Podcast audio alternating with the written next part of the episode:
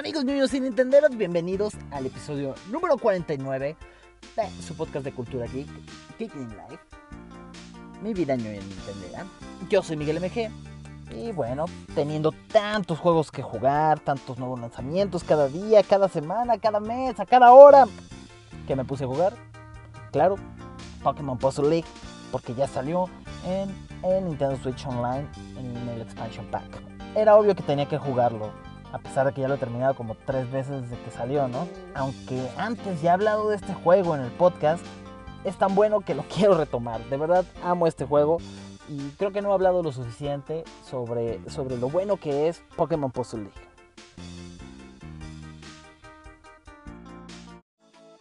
Bueno, pues primero que nada, un poquito de la historia de este título, porque sé que muchos ni siquiera conocen este título ni de dónde salió. El juego base se llama Panel de Pon.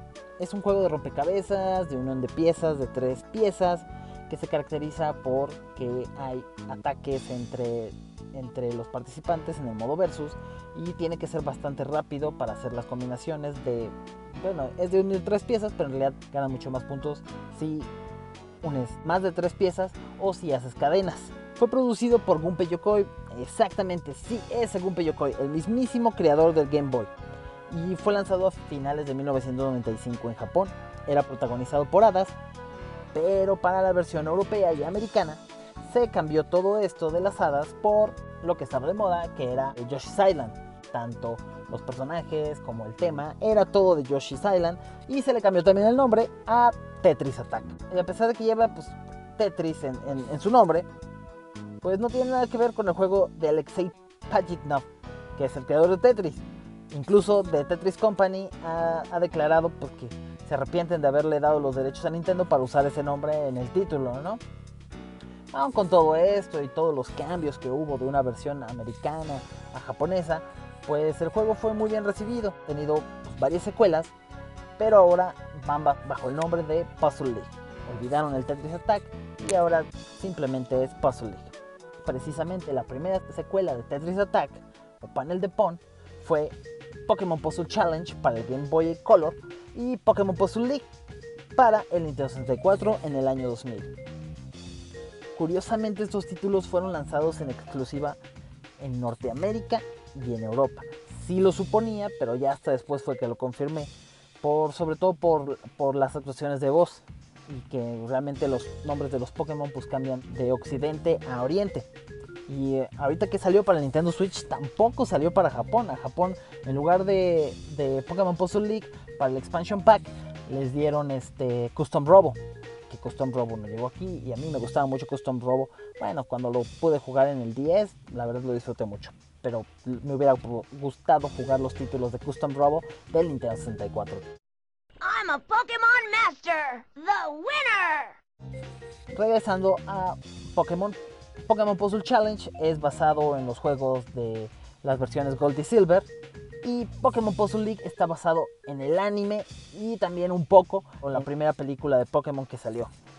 Es tan fiel al anime que incluso tiene pues, la música que, se oye en el anime y las voces de los personajes. Obviamente, pues todo está en inglés, ¿no? Sí hubiera estado padrísimo que también hubiera una opción para tener las voces latinas, que son muy buenas, pero pues no.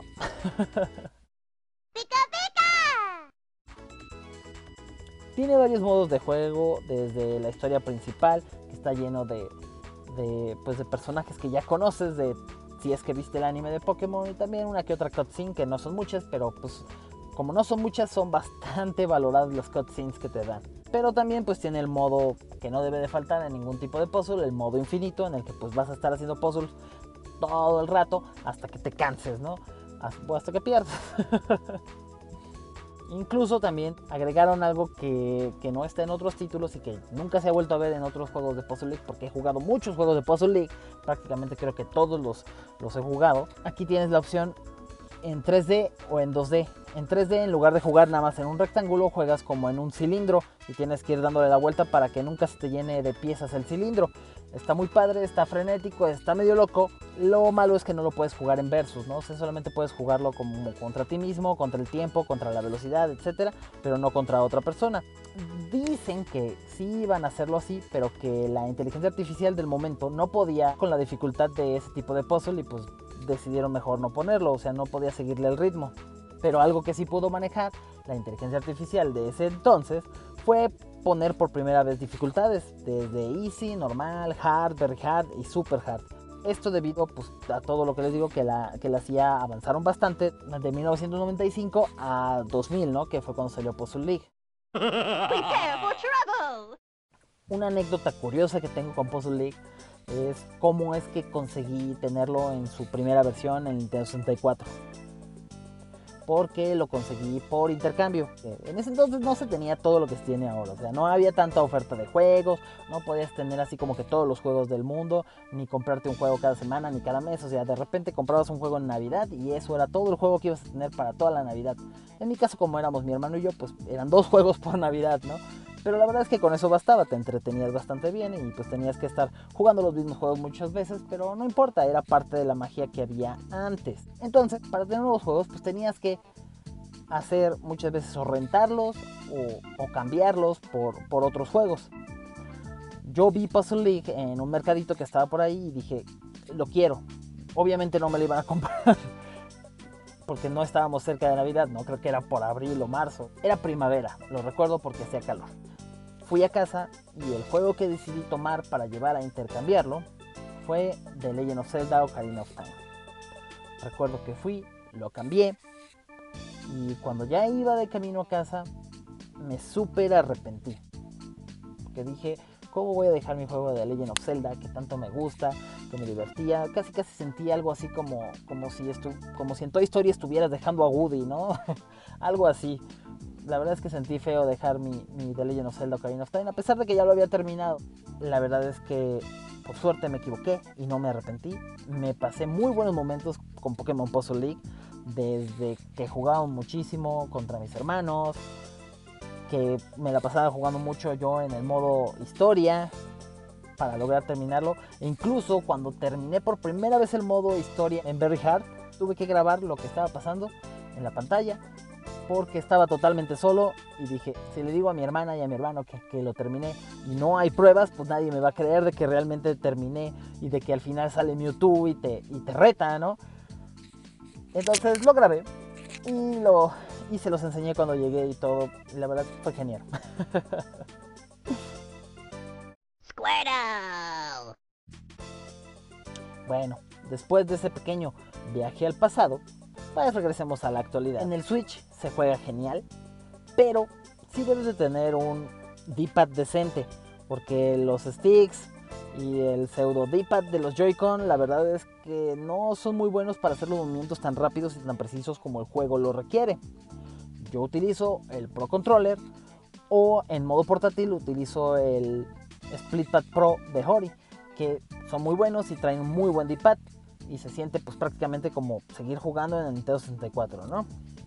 Otra cosa es que pues sí, desde el Nintendo 64 si haces muchos combos muy rápidos y atascas el, este, la partida de, movimientos especiales, etcétera, puedes llegar a trabar el juego. No es algo que pase comúnmente, solamente me ha pasado dos veces. Una vez cuando lo jugué en el Nintendo 64 y ahora otra vez cuando, cuando lo jugué en, este, en el Nintendo Switch, que sí, de repente haces tu combo súper grande y de repente ya no, ya no avanza más. ya no puedes moverte ni tampoco pierdes, tienes que resetear el juego. Pero bueno, pasa muy raramente, ¿no? I'm Ready to battle. En fin, amigos, si nunca han jugado este juego, ahora es el momento. La versión que está en Nintendo Online, como les digo, es genial. Lo único que no me agrada es que no le pusieron el online. Yo dije, igual y cuando lo traigan van a meterle en online, como lo han hecho con otros juegos de Nintendo Switch Online. Meterle la función online para poder jugar con quien tú quieras del mundo o al menos con tus amigos a distancia. Me imaginaba que ibas a poder hacer algo así, pero bueno, pues ni modo. Tal vez sea porque están cocinando un nuevo Pokémon Puzzle League con los 300 y tantos mil Pokémon. no, la verdad no creo. La verdad es que de hecho yo creo que este, este juego fue difícil que existiera en primer lugar, pero tal vez pues sí podría existir una versión de Puzzle League, aunque no fuera de Pokémon. No caería nada mal para Nintendo Switch Online, estaría increíble. Digo, se vale soñar. Les recuerdo mi nombre, yo soy Miguel MG. Nunca dejen de jugar.